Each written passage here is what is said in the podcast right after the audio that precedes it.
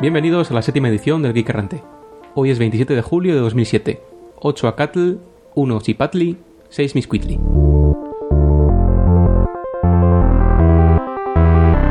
Cuaderno de bitácora. Tras la horripilante experiencia de la semana pasada, Mr. Solo y yo decidimos intentar tranquilizarnos por lo que saqué de la TARDIS unas cuantas botellas de tequila adquiridas durante mi reciente viaje a tierras mexicanas.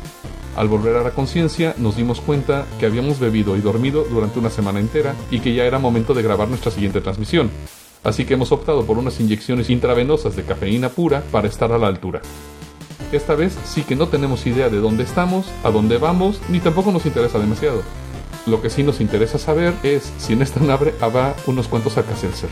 Como que creo que algo se nos olvida... Vale, supongo que no tendrá demasiada importancia. Esta semana estamos con ustedes, Mr. Solo. Hola, doctor. Y...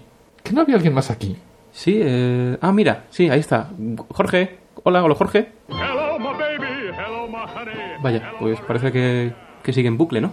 Eh, sí, parece ser que la programación de Mr. Solo ha sido exitosa y bueno, o Jorge sigue en modo paranoico. Sí, yo lo que quiero hacer es grabar este podcast y directamente ir a buscarse al Casselser, doctor. Eh, efectivamente, apurémonos con ello porque me urge. Vamos a empezar con el rincón del oyente. Por fin tenemos feedback de nuestros amigos oyentes y lectores del blog, así que bueno, pues este es su lugar. Para empezar, eh, un feedback de Arroz, de arrozconnori.com, que básicamente, bueno, son los Sony and Cher de la blogosfera, y es sobre el capítulo 5. Antes de, de nada, perdón, mea culpa, no actualicé bien el feed, y en lugar de poner el archivo de iTunes correspondiente, pues puse el del capítulo anterior. Entonces, bueno, lo actualicé y espero, chicos, que hayáis seguido nuestras instrucciones para remediar este error mío. Perdonad. También tenemos nuestro primer review, primera vez que, bueno, en otro podcast hablan de nosotros. Y en este caso es Pin Podcast, que hacen reviews de otros podcasts. Tendremos el URL en nuestros show notes y también lo tenemos como podcast amigo. Y bueno, vamos, no sé si seremos merecedores de esto. Han dicho que somos hardcore geeks, que tenemos el nivel más alto de, de geekología posible. Eso sí, han alabado la producción que tenemos. Han Bueno, dicho que bueno, bueno. es muy Como buena. dirían en microsiervos, no somos dignos, no somos dignos. Así que lo único que podemos hacer es transmitir nuestro agradecimiento a Pin Podcast por habernos mencionado y por lo que dijeron. Sí, chicos, muchas gracias. Tenemos un lector y escucha de- del podcast llamado Ramón Rey que nos hace un comentario a nuestro episodio 4, que os lo voy a leer a continuación. Un par de cosas que quería comentaros sobre Apple y macOS 10. En primer lugar, en un episodio anterior decíais que Apple ha cerrado Open Darwin. Esto es radicalmente falso. Apple sigue publicando absolutamente todas y cada una de sus versiones de Darwin en opensource.apple.com slash darwinsource y otra cosa es que el sitio Open Darwin, donde antes se hospedaban proyectos de software libre relacionados con Darwin y macOS 10, haya cerrado. Pero crearon otro sitio, llamado macosforge.org. Además preguntabais qué ha hecho macOS 10 por el software libre, qué ha contribuido. Pues bien, por lo que se va sabiendo, ha aportado cosas a GCC, LLVM, FreeBSD y otros proyectos. A Java también, que ahora es libre. Cosas como el compartir las bibliotecas Java entre varios runtimes, el Shared Class Path, lo implementó por primera vez Apple en su máquina virtual. Sobre el soporte de Java en Leopard, Apple ha dicho que el Leopard sí soportará 32 y 64 bits en PowerPC e Intel, así que no hay que preocuparse. Habrá Java 6 para 32 y 64 bits en PowerPC e Intel. Otra cosa es qué versión de Java vendrá por defecto. No sé si saltarán a la 6 o usarán la 5 con la 6 como instalación opcional. Doctor, ¿algo que comentar? Sí, efectivamente, en opensource.apple.com Apple publica el código fuente de Darwin. Pero realmente no, hasta donde yo sé, no acepta ningún tipo de parches, ningún tipo de correcciones, no tienen un CVS abierto, está el código ahí nada más. Y bueno, Open Darwin como proyecto realmente era un proyecto open source en toda regla, tenían su CVS, uno podía contribuir y demás. Y lo que es más, en Open Source Apple, eh, Apple.com, en este momento, la última versión de Darwin es 8,9 y bueno, yo estoy corriendo en este momento la 8.10.1, es decir, que están algo desactualizados. Por otra parte, eh, la última actualización de macOS Forge, por lo menos entrando a la página inicial en la sección de noticias, es de noviembre del 2006, eh, algo antigua. No negamos que Apple haya colaborado con algunos proyectos open source como GLCC, como OpenGL, pero la gran mayoría de su entorno sigue siendo código propietario. Sí que hay que reconocer que Apple colabora activamente en el proyecto WebKit, del cual vamos a hablar más adelante en este podcast, pero claro, comparado con otras empresas, Apple no es que haya contribuido demasiado al open source, ha contribuido relativamente poco. Sí, sí, por ejemplo, Sun, que ha liberado toda su base tecnológica, Solaris, Suncluster, ZFS, Java y bueno, y todos sus servicios de directorio, eh, aplicaciones y demás.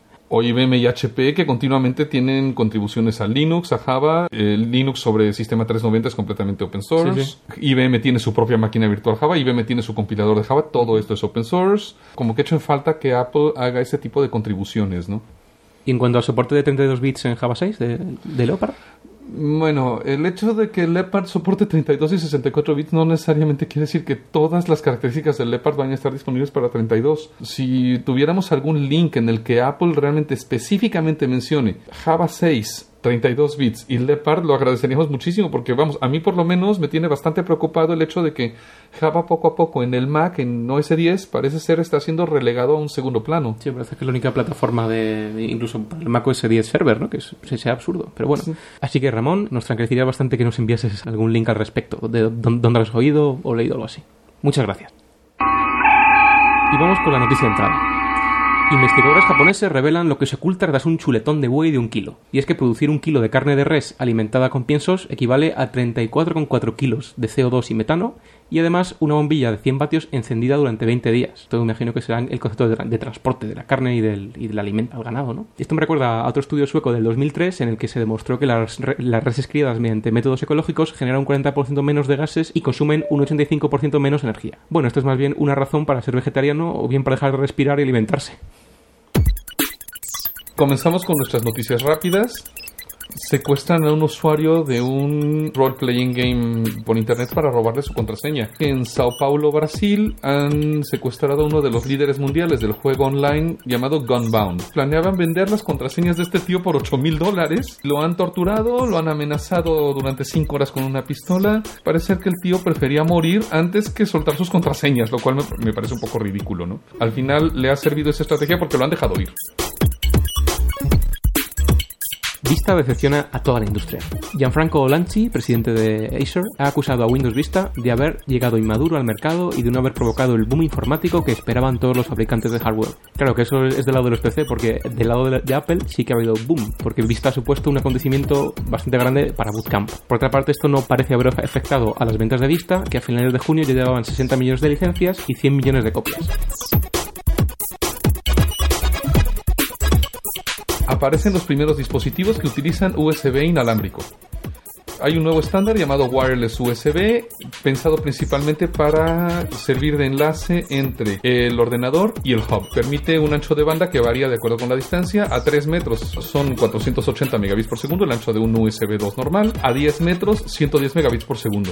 Y permite interconectar hasta 127 aparatos. Ya veremos qué tal va la competencia con Bluetooth. Está utilizando una tecnología llamada Ultra Wideband, que está en una banda completamente distinta, en la banda de los 3,4 a 4,5 GHz, con lo cual ya no tiene ningún tipo de interferencia con Wi-Fi ni con otras tecnologías de red. Внимание! Говорит и показывает Москва. Работают все центральные каналы телевидения. Смотрите и слушайте Москву.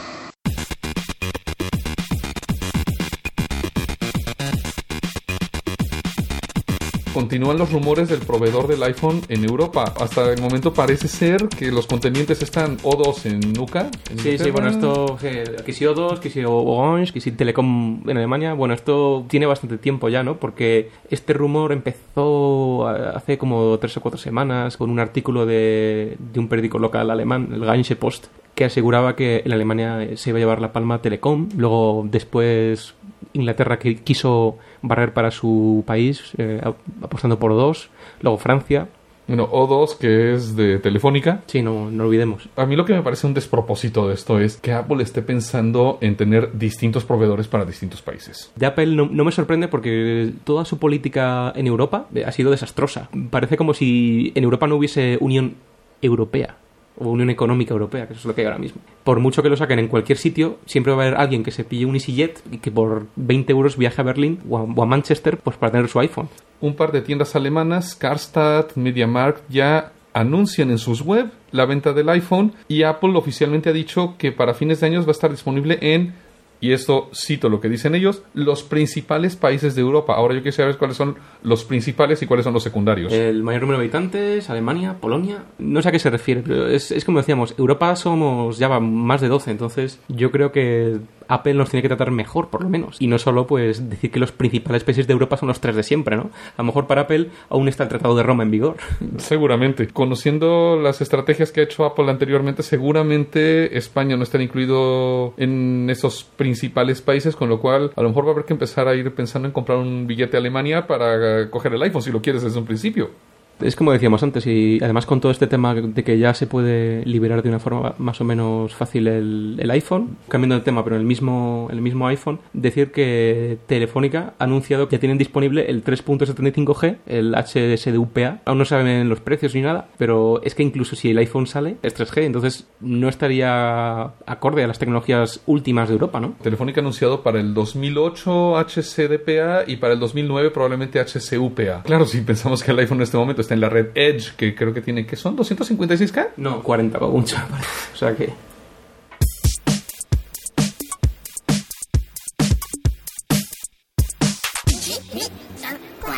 Intel se apunta al One Laptop per Child. Recordemos que al principio un consejero de Intel rajó bastante el proyecto OLPC. Bueno, primero, ¿qué es esto del OLPC? El OLPC es el proyecto del MIT y de su pope, Nicolás Negroponte, que se le ocurrió desarrollar junto con la ONU una especie como de PC portátil muy sencillito que costase menos de 100 dólares para que los países en vías de desarrollo pues pudiesen poner la informática al alcance de las escuelas y de los niños. Entonces, Intel, ¿por qué no había Bueno, eh, eh, recuerdo que en diciembre del 2005, este consejero de Intel, pues básicamente que llamó al OLPC una especie de visión de un millonario excéntrico y que sería inviable en el tercer mundo. Pero el 13 de julio, Nicolás Negroponte decidió embarcar a Intel a bordo de, de este proyecto, ¿no? a, a pesar de sus críticas. ¿Antes usaban procesadores AMD los de OLPC? En los primeros prototipos usaban un AMD Geode a 433 MHz, recuerdo, pero imagino que entre que AMD últimamente no es que esté muy bien y, y que los descuentos de, de, escala de Intel pues son, son cada vez más grandes porque hay cada vez más gente que usa Intel, yo creo que el señor Pontenegro habrá tenido que reconocer que Intel se lleva su parte del, del OLPC y bueno, y como amigos. Bueno, ¿y cuál es el estado actual del proyecto? ¿En qué van? Sí, como decía antes, las primeras unidades que se empezaron a fabricar en Tailandia en noviembre de 2006. Resulta que venían con este procesor AMD y se distribuyeron principalmente a Nigeria. Pues es ahora cuando, bueno, hace muy poquito, el 26 de julio, cuando por fin el OLPC ya tiene estado de producción en masa en Nigeria. Esto me parece que va a ser un boom tanto para los spammers, los scammers y además debe de ser una de las mejores plataformas para descargar pornografía, ¿no? Sí, bueno, esos niños, aparte de, de aprender a, a, enviarnos spam y ahí, ¿cómo es el Nigerian scam este? Seguramente en vez de dedicarse pues a sus tareas, pues aprovechen que por fin tienen un PC para hacer lo que todos estos niños jóvenes harían, ¿no? Que es básicamente ver pron. Es lo que han hecho, desde luego. Ahora mismo los administradores nigerianos van a poner filtros y han, y han sugerido a la gente responsable de de, del proyecto que implementen un, un, sistema de control parental en el software que viene de serie. Ha salido una distribución especial de Linux para este proyecto con una interfaz de usuario más amigable, sí, ¿no? Sí, Algo así. está a cargo Red Hat.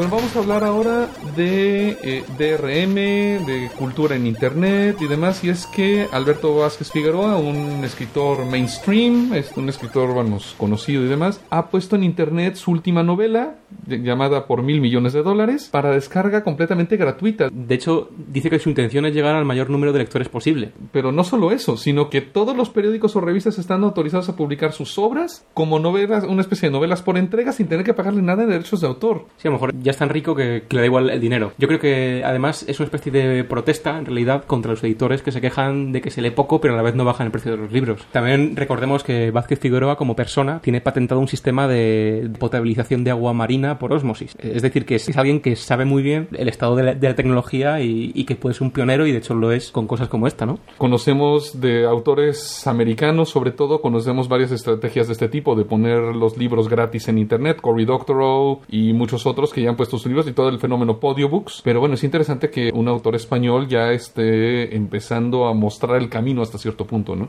Sí, esto es totalmente loable y bueno, invitamos a todos los autores, sean o no conocidos, que cuelguen sus obras en la red para que las podamos leer, conocer y pues criticar. Lo que además es interesante contrastar es que tenemos a Vázquez Figueroa como una persona que entiende un poco de qué va la cultura con uno de los autores, o bueno, la autora del momento, J.K. Rowling, con su último libro de Harry Potter, porque en primer lugar la editorial ha dicho que no habrá versión en libro electrónico porque la autora no le gustan los libros electrónicos, que confía más en el papel, pero además que por otra parte por cuestiones de piratería, que porque la gente no se vaya a piratear el libro. Lo que se me hace muy curioso es que cuatro días antes de la salida del libro, resulta que había había una persona que cogió el libro, le sacó fotografías a cada una de las páginas y lo colgó en un sitio de torrents. Recordemos que Estados Unidos, bueno, el mundo anglosajón fueron los primeros en disfrutar de este libro en, en las tiendas, pero una empleada de una de estas librerías, tipo Borders, abrió la caja eh, justo cuando llegó, a pesar de, de estar prohibido y a lo mejor violar su contrato de confidencialidad, y se dedicó, imagino que toda la noche, en plan ahí agente secreto, a hacer fotos a todas y cada una de las páginas. Bueno, y además cometió un error bastante garrafal en esto. Resulta que al tomar las fotos, las cámaras digitales pues tienen unos, una estructura de datos que meten en cada foto, en la cual se pone además el número de serie de la cámara. Pero ¿y qué? Esta cámara la hemos mandado a un Walmart de Topeca. Sí, pero si tú recuerdas, la mayor parte de los dispositivos electrónicos traen una tarjeta de registro de garantía. Entonces, si esta chica en cualquier momento lleva su cámara a reparar o envía la tarjeta de registro, la pueden rastrear. Leer ese libro en fotos era un poco complicado, con lo cual hubo gente que se puso a teclear cada una de las páginas y en dos días teníamos ya una versión legible por ordenador en texto, en inglés. Vale. Dos días después de salir de la versión en inglés, teníamos versión en alemán y dos días más después teníamos no una, sino dos versiones en español. Una para Latinoamérica, otra para España. Eso sí no lo sé. He visto dos sitios distintos. eh, pondremos los links en nuestros show notes. Bueno, no, lo decimos, porque esto, esto yo creo que, que es interesante pues bajarlos cuanto antes, porque imagino que los puedan quitar en cualquier momento. La traducción en alemán la tenéis en www.proz, con z la última, punto .com. La traducción española, la primera, la tenéis en spanishhallows.blogspot.com. Y la segunda tradición española la- se tiene en proyectodh.blogspot.com. Pero bueno, eso que dices de que vayan a descolgarlos, eh, vamos, por lo menos al, parecer la editorial española no están totalmente ofuscados de la cabeza como los yankees, porque el director de la editorial, Pedro del Carril, declaró hace algunos meses que no les agradan demasiado las, las traducciones extraoficiales, por llamarles de alguna forma, pero no piensan ejercer acciones legales porque consideran que la mayoría de los fans lo hacen con buena intención sin ánimo de lucro. Claro, claro. Parece que entiende más este tío de cómo funcionan las cosas en Internet que los mismos yankees. Pues eh, escudos a Pedro del Carril, que es el director de la editorial que publica Harry Potter en, en España.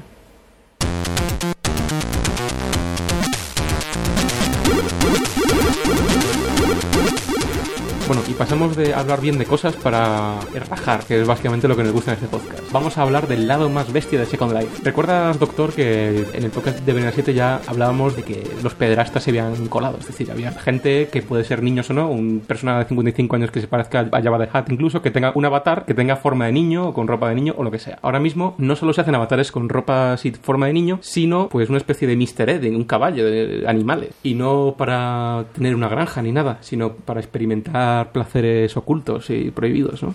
Pero eso, bueno, me parece un poco ridículo, ¿no? Sí, es otro síntoma de la, de la decadencia que se puede alcanzar en, en el Second Life, ¿no? De la decadencia, de la ridiculez y de, no sé, la- lo mal que está la gente que está en Second Life, ¿no?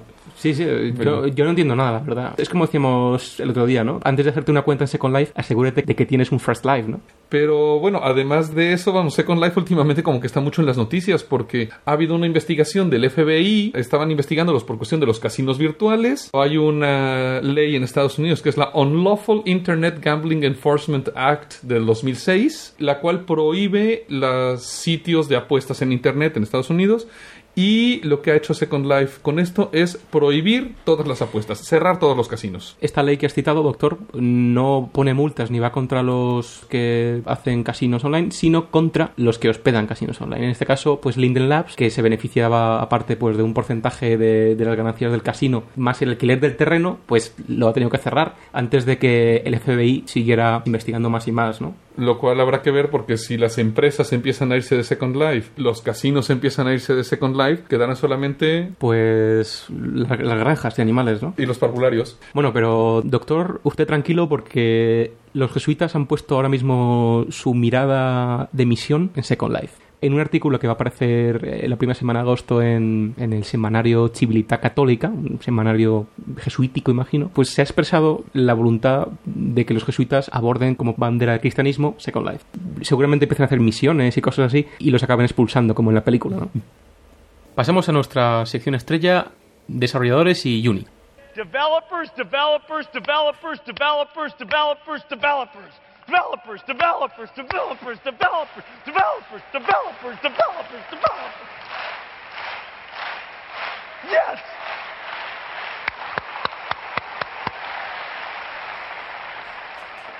Empezamos como siempre con los follow-ups, con noticias que hemos hablado en podcasts anteriores que queremos actualizar.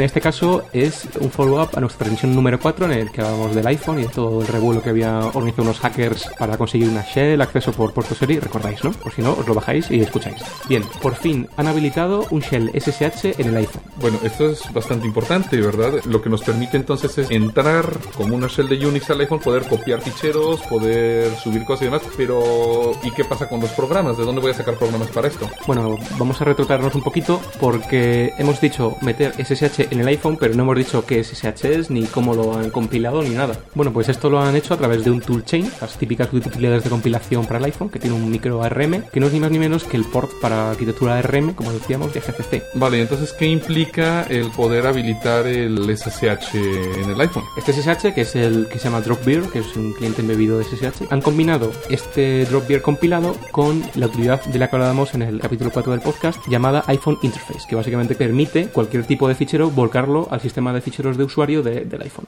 Y entonces esto lo que nos va a dejar es un SSH, pero que no lo puedes ejecutar como root, ¿no? Bueno, bueno, vamos, vamos por partes porque también, como os decíamos en, en el podcast número 4, todo el sistema de ficheros de usuario es una jaula chroot. Cualquier persona que acceda ahí pues no puede salir. Pero además hay otra utilidad que es el iPhone Binary Kit, que tiene un comando que se llama jailbreak, que nos permite salirnos de esta jaula chroot. Una vez con el SSH metido ahí, con las claves generadas, etcétera, etcétera, y ya que nos hemos salido de la cárcel chroot, podemos modificar la secuencia de arranque del iPhone. Por ejemplo, para arrancar el demonio SSH. Sí, sí, básicamente que es, es cambiar un ficherito, que llamado preferences o algo así, que arranca servicios en el iPhone y apuntarlo a la SSH. Entonces, en vez de ya tener este cable de puerto serie que había que tener antes para acceder al iPhone, pues ya basta con hacer un SSH, ¿no? Y, y hacer lo que queramos. Lo cual entonces ahora ya podremos cargar cualquier cosa en el iPhone, ¿no?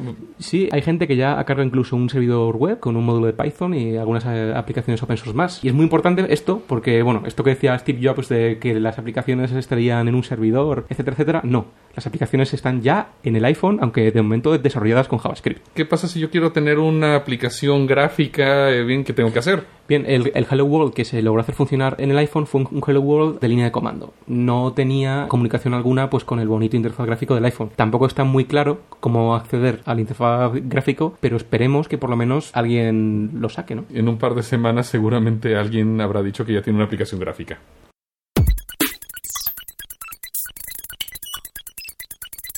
Pasamos ahora a las noticias rápidas de nuestra zona de desarrolladores y empezamos con una noticia que les interesará a toda la gente que hace análisis y diseño orientado a objetos y arquitectos y demás. Conocerán la, la metodología RUP o el Rational Unified Process o proceso unificado que fue creado por Ivar Jacobson, Grady Butch y James Rumbaugh. Pues Ivar Jacobson ha revelado que realmente se ha dado por vencido en cuanto a los procesos globales, entre los estos grandes procesos como por ejemplo RUP, y lo que mejor recomienda es elegir prácticas individuales. Esto es bastante importante porque es, es un poco como si el Papa dijera, oye, pues Mahoma a lo mejor tenía algo de razón. La Fundación Morcilla quiere hacer un spin-off de Thunderbird, cliente de correo. El CEO de la Fundación Morcilla, Mitchell Baker, busca feedback de la comunidad para hacer que Thunderbird reciba la atención que se merece. La principal razón es que ahora mismo Firefox es quien empequeñece al resto de proyectos de la Fundación, como Backtrack, Sunbird, que es un cliente de calendario, etc. Entre otras cosas, propone la creación de algo así como la Thunderbird Foundation o incluso externalizarla a una compañía financiada por Mozilla al estilo de SeaMonkey, el antiguo navegador en sí Mozilla, aunque yo desde aquí le doy una, una idea mejor, que es ¿por qué no hacer una Firefox Foundation y dejar todo como está? Bueno, y parece que el verano es el tiempo de los desarrolladores porque tenemos bastantes noticias interesantes sobre desarrollo, ¿no? Sí, la primera es eh, un unfork de KHTML y WebKit. Un, un fork, es decir, que se va a deshacer el fork de estas dos plataformas. El último unfork fue el, el de Verily Config, ¿no? Sí, y bueno, ha habido otros en la historia, del cual, bueno, a lo mejor mencionaremos un poco más adelante, de GCC y EGCS, ¿no? Pero bueno, vamos por partes. Eh, ¿Qué es KHTML? KHTML fue originalmente desarrollado como el motor web de KDE, es decir, es el componente de KDE que utiliza, por ejemplo, Conqueror para mostrar en sí las páginas web. Es análogo a lo que sería Gecko en, eh, en Firefox. Este componente KHTML se incluyó a partir de KDE 2.0 cuando la Mozilla Foundation luchaba por construir una comunidad alrededor del código fuente de Netscape. Por otra parte, Apple en ese momento cogió el código y empezó a trabajar porque este código estaba muy conectado a KDE, a Qt, al- a la parte gráfica de KDE. Entonces lo que hizo fue conectarlo, imagino, su parte gráfica y hacer WebKit. digamos que lo separó en dos partes. Lo separó en la parte de render y la parte que realmente es la interfaz con la interfaz gráfica. Es decir, creó lo que es el WebKit como simplemente el renderer de HTML hasta cierto punto independiente de la plataforma gráfica. Y mantuvo KHTML, ¿o no? No se separó de KHTML, hizo un fork, a fin de cuentas, del proyecto KHTML. Al fin de cuentas, lo que hizo Apple fue crear el proyecto WebKit y sacarlo a la luz como un proyecto open source, que ya, bueno, lo mencionábamos en el feedback, que es en este momento la contribución más grande probablemente de Apple al open source.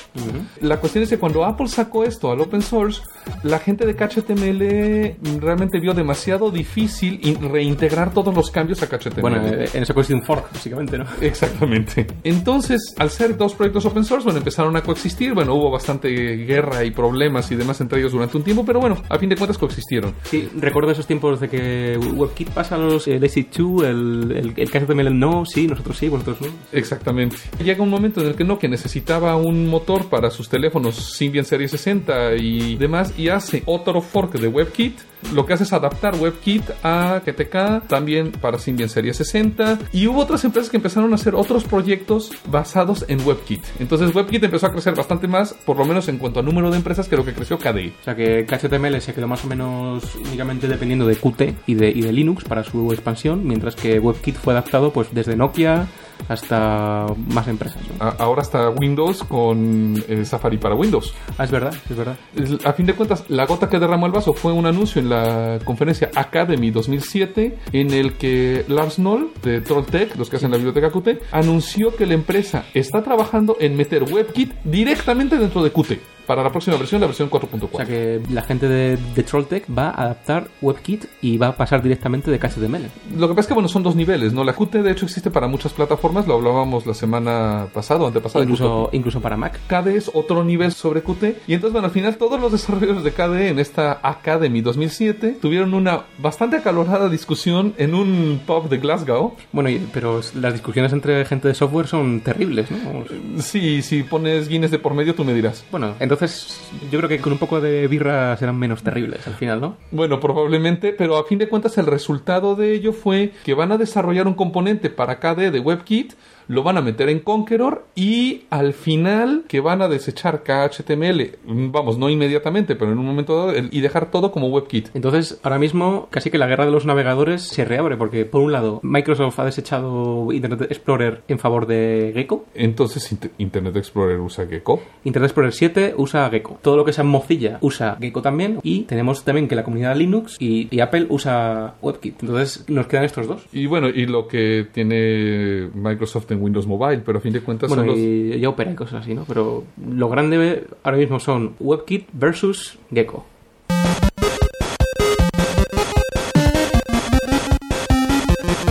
La versión 4.2.1 de GCC, el famoso Franken compilador de la fundación GNU, ha sido lanzado. Esta versión sí será la última release bajo GPL versión 2, así que esto nos interesa hablar de ello porque Sí, porque bueno, ya hemos hablado de la GPL3 hasta la saciedad, parece que es uno de nuestros temas recurrentes. Y en vamos a seguir haciendo doctor. Porque los ahora mismo los desarrolladores de GCC están discutiendo la, la posibilidad de mantener un sistema de versionado, de momento, acorde con la GPL3, GPL2. Están discutiendo sin llegar, digamos, la sangre del río, pero se están preguntando si va a haber un GCC 5 o a haber un GCC 4.3, un poquito así para meternos la versión GPL3 a la cabeza, es decir, una especie de discordancia con lo que es el sistema de control de versiones que actualmente hay en GCC, ¿no? Sí, bueno, de hecho, Richard Stallman quiere que salga GCC 4.3.3 después de la 4.2.1, lo cual, hasta donde yo sé, la mayor parte de los sistemas de control de versiones de la Tierra no permiten hacer eso, es decir, no permiten saltar de la 4.2.1 a la 4.3.3, tendrás que pasar a la 4.3.0, luego la 4.3.1, 4.3.2, y eso además traerá bastante confusión, ¿no? Aparte de la confusión, bueno, esta discusión para nombrar esta nueva rama de, de subversion, de control de versiones de, de GCC, está la típica discusión de GCC 4.2 y anteriores son GPL versión 2, pero si GPL versión 3 se aplica en GCC 4.3 y según dice el propio FAQ de, de la GPL 3, esta versión de la licencia es incompatible con GPL versión 2, ¿qué pasa si en este nuevo GCC se hace algún, no sé, alguna arquitectura importante, algo así? ¿Qué pasa si se quiere portar a las versiones anteriores? Bueno, en este momento están hablando de una especie de pacto de caballeros, de que la gente que desarrolle el GCC 4.next exigiría que cualquier cosa que se agregue tenga implícita una licencia que permite el backport a GPL2. Sí, porque bueno, a pesar de todo lo que hemos hablado de las licencias de GPL2 y 3, etcétera, etcétera, siempre está la posibilidad de poner una cláusula de exclusión que permita hacer un porting de las de cosas de GPL3 a GPL2, pero esto tiene que ser una iniciativa o del desarrollador, como dice el doctor, o bien pues de la Free Software Foundation, que es lo que está intentando ahora mismo los desarrolladores de GCC, es decir, que la Free Software Foundation garantice que todo lo que se avance en, en las próximas versiones de, de GCC pues tengan esta cláusula para que Para puedan poder hacer- absorberlas las versiones anteriores. para poder portarlo hacia atrás. Y bueno, nada más, bueno, ya que hemos hablado de la GPL versión 2, versión 3, simplemente, bueno, recordar a los oyentes, porque habrá gente a lo mejor que no sabe un poco de qué va esto de la GPL. La GPL, la GNU Public License, fue una licencia que fue creada por la Free Software Foundation. Y bueno, la gente de la FCF siempre ha tenido como base en todo su software que una persona que recibe un software debe tener cuatro libertades. Sí, a ver si me acuerdo de mis deberes. La libertad cero es la de ejecutar el programa para cualquier propósito. La libertad 1 es la de estudiar cómo funciona el programa. De aquí imagino que vendrá el, el tema este con el, con el DRM en la versión 3, ¿no? Claro, que siempre debes tener libertad de ver cómo es que funciona. Es, es, es de parte de la filosofía de la FCF. A ver, a ver, 01 y la 2 es la de redistribuir copias para poder ayudar a los demás. ¿Y cuál era la última? A ver. Eh, a ver, es la de. Sí, eh, la de mejora. La de mejora eh, y distribución de, de estas mejoras al público de forma que se beneficie la comunidad. Eh, efectivamente, entonces, bueno, la ventaja y desventaja de la GPL, es decir, ha sido de- sus ventajas, de sus mayores ventajas, pero también ha sido, por lo que ha sido muy criticada, es que tiene lo que llamamos un carácter viral. Es decir, si yo cojo un software que es GPL y lo integro como parte de mi aplicación, estoy obligado a liberar el código también como GPL. Y esto, bueno, empieza a tener problemas de compatibilidades entre licencias porque a la vez que la GPL da, también la GPL quita. Es decir, en el momento en el que yo licencio mi código con GPL, también le estoy restando una cierta libertad a la persona que va a utilizar mi código, porque ya no puede distribuir el código con cualquier licencia. Tiene que distribuir el código con una licencia que sea compatible con la GPL. Bueno, no sé que la persona que hace ese programa ponga una cláusula especial, como, como hablábamos eh, al principio, ¿no? Sí, bueno, hay, hay excepciones. Bueno, vamos. excepciones que violan las libertades, pero en teoría, en- entre versiones de GPL no tiene por qué haber ningún problema con esta cláusula especial. Mm, eso está un poco por verse porque, vamos a ver, de acuerdo con los Frequently Asked Questions de la FCF en gnu.org, lo que dicen es que la GPL versión 3 es incompatible con la versión 2, con lo cual, si yo en una aplicación intento combinar un código que esté liberado con la GPL 3 y un código que esté liberado en la GPL versión 2, imagínate dos bibliotecas, por ejemplo, Salvo excepción. Eso también lo pone el FAQ. Y esta excepción tiene que estar aprobada por la Free Software Foundation y puede ser, como hemos dicho antes, pues para que los backports se hagan efectivos. Con lo cual sí que podría llegar de repente a haber algún tipo de problema por ahí. Entonces quisimos mencionarle a nuestros lectores un poco más de esto y trataremos, iremos en podcasts su- subsecuentes a lo mejor profundizando un poco más o mencionando más cosas acerca de la GPL. Sí, porque es importante que si hablamos de la GPL 3, 2 y, y nos partimos aquí la cara ahí discutiendo, pues que sepamos lo que es la GPL y que los oyentes lo sepan también, ¿no? Y de hecho tenemos un ejemplo bastante claro recientemente Un juzgado alemán ha fallado contra Skype por violar la GPL. Todos conocen Skype, supongo. Tiene sede social en Luxemburgo. Ellos venden un teléfono que tiene soporte para protocolo en Skype y está basado en Linux. Lo que ha dicho el tribunal es que no están proporcionado el acceso al código fuente. Skype ha agregado una pegatina a la caja y lo que ha indicado es un URL donde se puede descargar el código fuente. Pero eso no basta, porque un- una de las condiciones de la GPL, de las que hemos hablado antes, es que la persona que usa cualquier dispositivo con un software GPL pueda acceder al código. Y es que no todo el mundo tiene acceso a Internet, Si tienes un teléfono que es por Skype, tendrás acceso a Internet. Pero sí, lo que dice la GPL, de acuerdo con, de acuerdo con el FAQ, es que los binarios se tienen que distribuir por el mismo medio que los fuentes. Los fuentes tienen que estar en el mismo sitio que los binarios. Hay una provisión especial donde pueden estar en un servidor distinto, pero tiene que ser el acceso igualmente de fácil. Entonces, si yo puedo comprar el teléfono, por ejemplo, en una tienda, debo de tener también la posibilidad de acceder igual de fácil al código fuente. Entonces, lo que dice la, la GPL es que tiene que haber la posibilidad, por ejemplo, de que una persona pueda enviar una carta y decir, envíame el código fuente y yo se lo tengo que proporcionar en medio físico porque le estoy proporcionando el software hasta cierto punto en un medio físico que en este caso es un teléfono.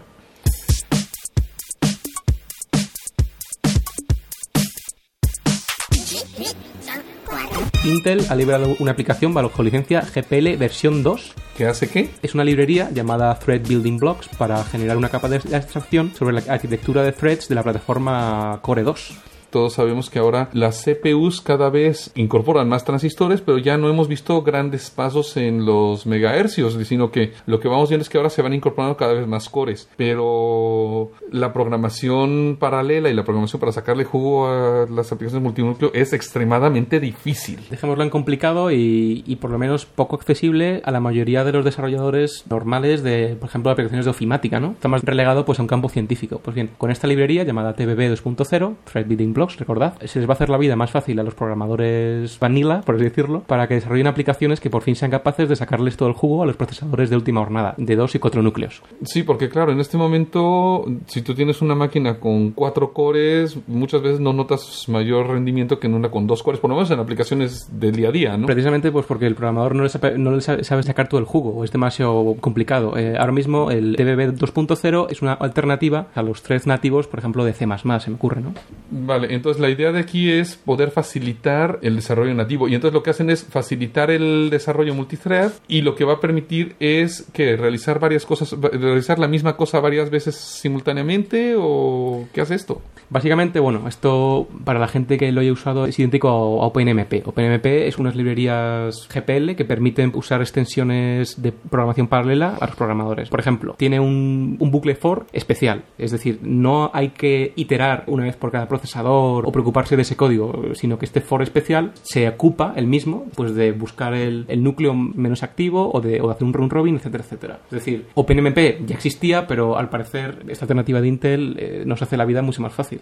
Bueno, hay quien diría que la forma de facilitar la programación de multinúcleo, la programación paralela, es dejar atrás paradigmas que están diseñados para programación serial y pasar a cosas como, por ejemplo, un lenguaje funcional como Haskell o Scala o alguno de estos, ¿no? Sí, en el que no nos tenemos que preocupar por nada de threads porque todas las llamadas ya están, digamos, codificadas a fuego en sus compiladores e intérpretes para tratar estos núcleos, ¿no? Y además que se evita uno de los grandes problemas del multithreading, que me imagino que esta biblioteca tampoco te lo quitará de encima, que es preocuparte por todo lo que es el estado compartido y cuando dos threads están tratando de acceder a la misma cosa al mismo tiempo. Hombre, en teoría te lo facilita, pero claro, imagino que el programador siempre es el, es el último responsable o al que apuntan con el dedo si hay con temas de bloqueos o cosas de estas. Mira, la programación en threads a nivel sintaxis no es difícil. Es decir, por ejemplo, Java tiene una serie de facilidades bastante sencillas para hacer programación multithreaded, pero no te quita de tenerte que estar preocupando de muchísimas cosas, cosa que la programación funcional como que es un cambio completo de paradigma.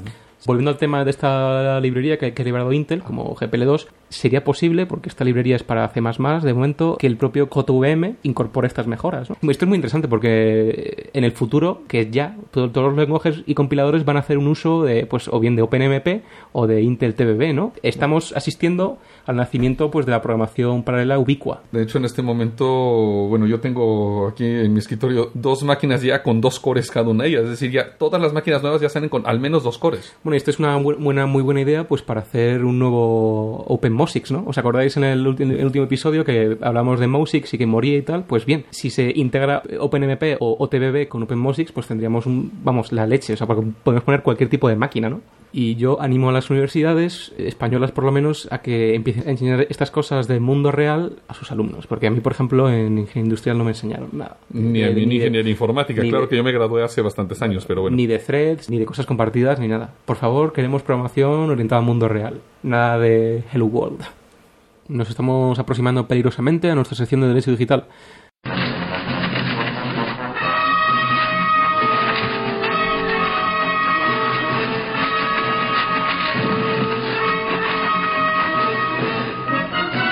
Os recordamos, como siempre, que no somos abogados, ni tenemos ganas de serlo, ni conocemos abogados, ni, ni nada que ver con ellos. Como, siempre, no os fiéis de nosotros y escuchad esta sección a vuestra cuenta y riesgo.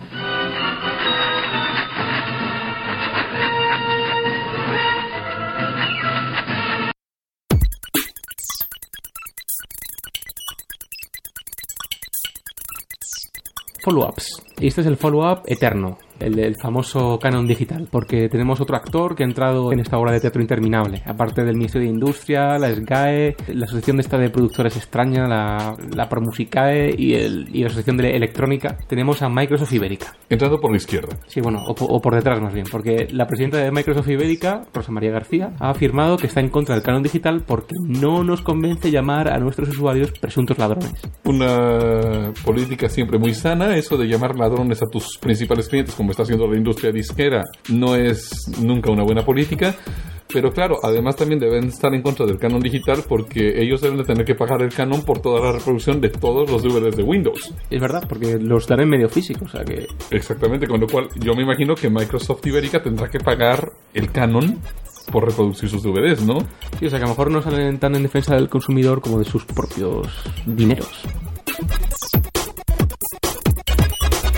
Bueno, y continuando con cuestiones del canon, la semana pasada hablamos de Suiza y de Francia que ya tenían el canon digital. Y sí, por esto va a ser el Canacanon, el, el canon en Canadá, ¿no? Pues sí, porque los canadienses ya han decretado que también van a tener lo que llamamos el impuesto iPod, por llamarle de alguna forma. Puesto revolucionario del iPod. Sí, porque la Copyright Board of Canada, es decir, lo mismo que la SGAE, ha aprobado la creación de una especie de impuesto, bueno, ellos le llaman un impuesto, nosotros le llamaríamos canon, sobre todo lo que son tarjetas de memoria y reproductores de audio portátil. Y bueno, en tarjetas de memoria hay que pagar 2 dólares canadienses por cada giga. Y por un iPod de 30 gigas podría eh, tener que pagar hasta 75 dólares. En total, ¿no? Sí, en total. No hay que asustarse tanto porque el dólar canadiense está un poquito más bajo que el dólar americano. Te corrijo ahí porque hace la semana pasada el dólar canadiense por primera vez en la historia superó al dólar americano. Un quickie, una noticia muy breve porque hay un informe del Parlamento Europeo que nos alerta sobre las futuras repercusiones de RFID. Al parecer, según esta especie de globo sonda que nos ha lanzado aquí el Parlamento Europeo, esta tecnología, repito, según ellos, aún no está lo suficientemente avanzada para poner en peligro nuestra privacidad. Sin embargo, esto podría cambiar en un futuro muy próximo y para entonces debería haber en marcha medidas para proteger la información personal. Vamos a ver, doctor. Pero, pero vamos a ver, están diciendo que no está suficientemente avanzada para poner en peligro nuestra privacidad. Avanzada, pero ¿qué, qué hablamos? ¿De RFID, de criptografía? Eh, esta gente yo creo que no ha hecho los deberes y no sabe la- las claves de 2048 y infraestructuras de PKIs y cosas así.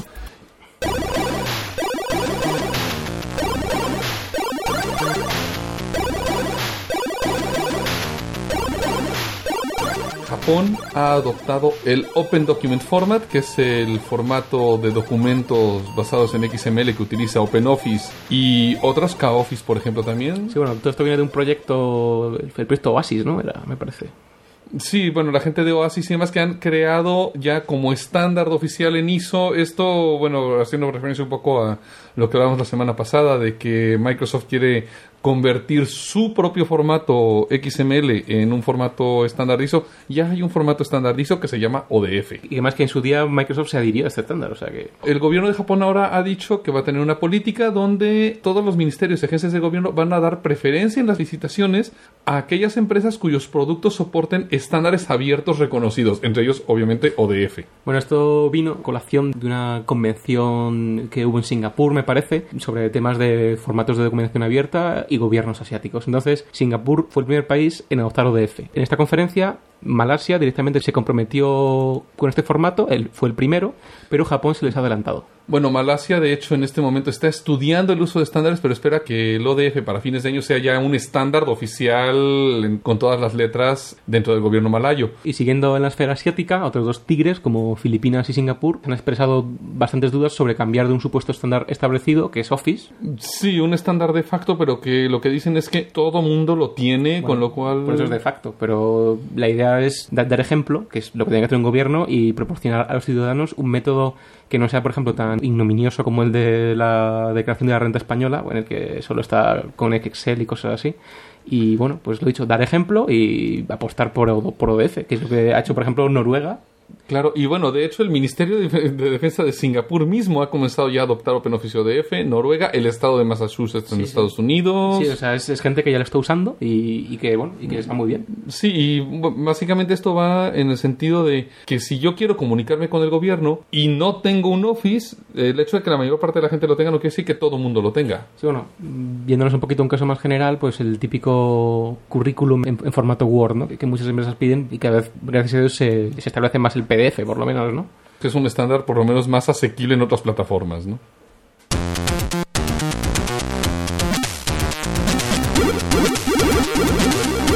Tenemos otra noticia, bueno, que nos congratulamos, y es que la Audiencia Provincial de Madrid, por primera vez en su historia, ha validado el copyleft y las licencias Creative Commons como jurisprudencia, ¿no? El caso es que, como conoceréis todos, la SGAE, pues la Asociación de Gestión de, de Derechos de Músicos en España, le gusta demandar a, a todos los bares últimamente que, según ellos, no paguen ese canon de reproducción de música mensualmente o algo así, ¿no? Sí, las GAE dicen que son una organización sin fines de lucro, permiten usar una Bueno, sonrisa. su lucro. o sea, entonces, en el caso de bueno, un bar madrileño llamado Buenavistilla Club Social, la SGAE denunció a este bar y, según su abogado, pues usa música Creative Commons. El caso es que la SGAE, como os decíamos, nunca ha apelado decisiones de tribunales a más de un par de instancias, ¿no? porque tampoco quiere que esto alcance un nivel de publicidad y de jurisprudencia tal que esto se propague, ¿no? ¿Y cómo fue que se les pasó y que ya llegó a esto a nivel de una audiencia provincial? Bien, su método hasta la fecha era demandar y en primera instancia, en este caso el de Buenavistilla, ganó el Buenavistilla Social Club y la apelación no fue por la vía que fuese este caso, no somos abogados, recordad, sino que se pasó de un juzgado normal, por así decirlo, a un juzgado pues de lo mercantil. La sentencia del juzgado de lo mercantil también fue desestimada, vamos, de- desestimó las pretensiones de las GAE y incluso im- impuso costas de juicio para la propia SGAE. Pero hasta ahora la SGAE a fin de cuentas lo que ha dicho es, vale, si el juzgado dice que no procede por cuestiones de copyleft, entonces ya mejor no sigue más adelante para no establecer precedentes, ¿no? El caso está en que, según la redacción de la sentencia de la primera instancia, y esto es muy importante porque los abogados y jueces se preocupan mucho por el término sintáctico y, morfológico de estas cosas y trampas, no citaba específicamente los términos copyleft o Creative Commons, sino música relativamente desconocida. Entonces ahí la SGAE vio su panacea de oro para apelar a un tribunal superior, en este caso audiencia provincial, Y le ha salido entonces el tiro por la culata, ¿no? Pues ahí está, porque, bueno, o sea, la audiencia provincial muy sorpresivamente ha fallado a favor de, de este bar y de copyleft, Creative Commons, etcétera, etcétera. Entonces ya hay, ya hay jurisprudencia alta, digamos. O sea que por la, la SGAE no hacer sus deberes de ver realmente de qué música estábamos hablando, sino simplemente que como vio que era, ah, música relativamente desconocida, dijo, ah, vale, voy a cobrarles a estos tíos, ahora En este caso, las costas de aquel juicio desestimado por lo mercantil, 700 y pico euros, pues las tiene que pagar la propia SGAE. Pero lo que es más importante es ahora que ya existe una decisión por parte de la Audiencia Provincial de Madrid, ya a ese nivel, donde ya se habla de copyleft, ya se habla de Creative Commons, y poco a poco esperemos que podamos irle quitando un poco de poder a esta Asociación, ¿no? asociación, sí. Iba a decir otra cosa, pero vale, asociación.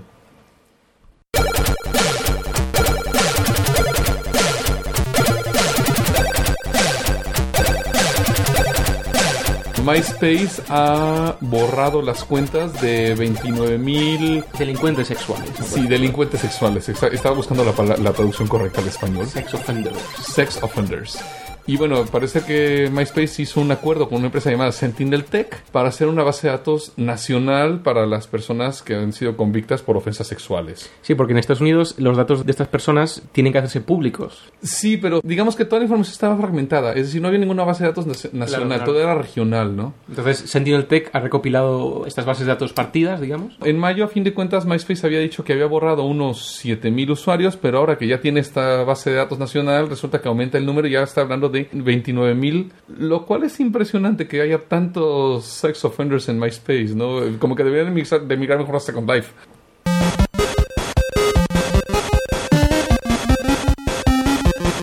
Y para acabar esta sección de Derecho Digital y P2P, vamos al P2P. Vamos a hablar de Omemo. No es ningún insulto, sino que es un disco duro virtual infinito.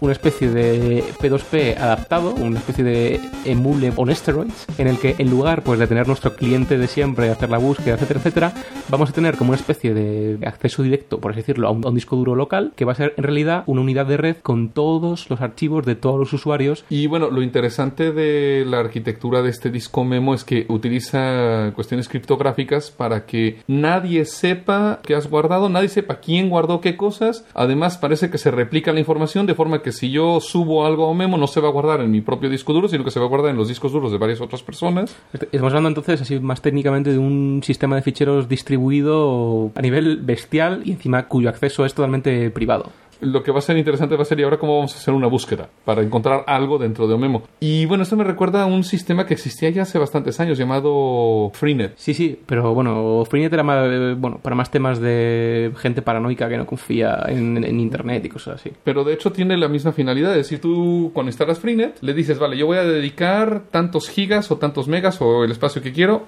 de mi disco a Freenet. Sí, sí. Y yo como usuario nunca sé qué cosas se están guardando en mi disco. Es decir, las cosas que yo subo a Freenet no, se- no necesariamente se van a guardar en mi disco. Sí, esto, bueno, luego vino Geniutella o Nutella de- después de Freenet y que ese sistema de búsqueda, etcétera, etcétera.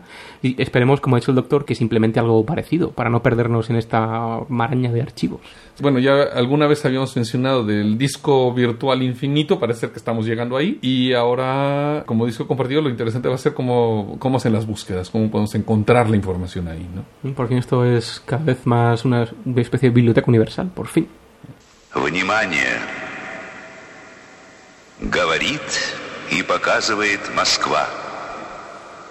Работают все центральные каналы телевидения.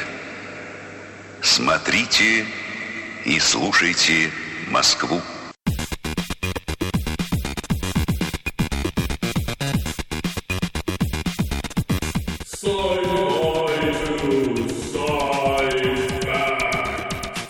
En esta sección hablamos de cosas de ciencia ficción que se están convirtiendo en realidad. Y bueno, empezamos con algo que viene de la serie Charlie Jade. Sí, porque había una especie de bichos, escarabajos, ¿no? Sí, una especie de bug espía, que era Sí, un bicho literalmente. Claro, el, el término bug es también un micrófono pequeñito. Entonces ahí son bugs de verdad, que una especie de bichejos con cámaras y que espían pues a los de Ciudad del Cabo de, de la actualidad, ¿no? Exactamente, y bueno, ahora hay ya han inventado una mosca robótica. Es decir, es un pequeño robot en forma de mosca. Que pesa solo 60 miligramos, cabe en el medio de la palma de la mano. Sí, o sea, mide, mide, vamos, 3 centímetros y son alas... Parece una polilla. Sí, son alas sintéticas, alas tipo de mosca.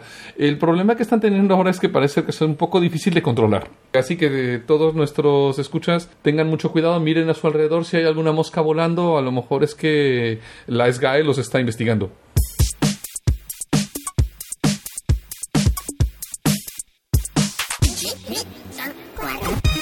Bueno, y continuamos con más Charlie Jadismos, porque bueno, si habéis vi- visto Charlie Jade, sabréis que cada habitante de este mundo Ciudad del Cabo futurista, de ese mundo paralelo, tiene im- implantado en, bajo su piel un chip que le permite pues hacer sus pagos mediante únicamente pues acercar su piel a, a un lector, ¿no? Esto también me recuerda a algo que ya hay en, en una discoteca de Barcelona que se llama Baja Beach, en el que los clientes tienen implantado un sistema RFID con su tarjeta de crédito o algo así, ¿no? Vamos, como los perros, ¿no? Sí, solo que en esta ocasión la empresa japonesa Itachi no no quiere denigrarnos tanto como tener un chip bajo la piel, sino a leernos eh, una información muy repetible, muy segura. Todos conocemos la córnea, el iris, etcétera, etcétera, pero en este caso es- son la- las venas de los dedos de la mano. Entonces, bueno, esto lo que va a hacer es que ahora en lugar de robarte la tarjeta de crédito, te cortarán el dedo, ¿no?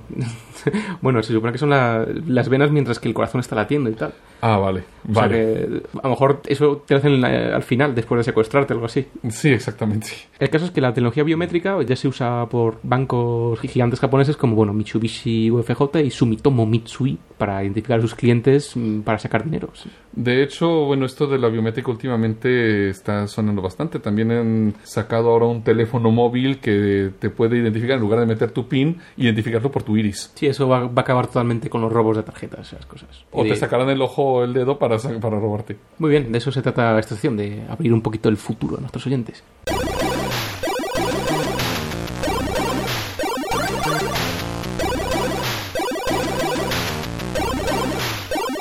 Bueno, doctor, ya tenemos un tema muy candente. ¡Ah! ¡Mi cabeza! ¡Ah! ¿Qué es eso? Ah, me temo que los, ¿Qué que está los- pasando? Me, me- me temo que los efectos de, de la cafeína sintética que nos hemos metido en vena eh, se están disipando y vuelve la resaca. Chicos, Ah, no. oh, acidez. El, Por favor. el podcast va a acabar, ¿de acuerdo? No lo vas a traer ese tequila, de- ¿vale? Y bueno, pues saludos desde nuestra resaca y desde donde estemos, porque ya no sé, no, sé- no sé si esto es el geek errante o, o qué es.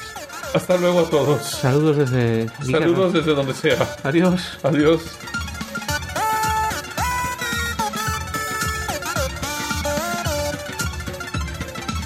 Este podcast se ha elaborado con 100% bits reciclados. Ninguno sufrió daños durante la grabación. Se distribuye bajo una licencia Creative Commons Share Alike Attribution no comercial 2.5 de España. Para más información visita www.creativecommons.es. Contacta con nosotros en podcast.elgeekerrante.com o a través de nuestro blog www.elgeekerrante.com.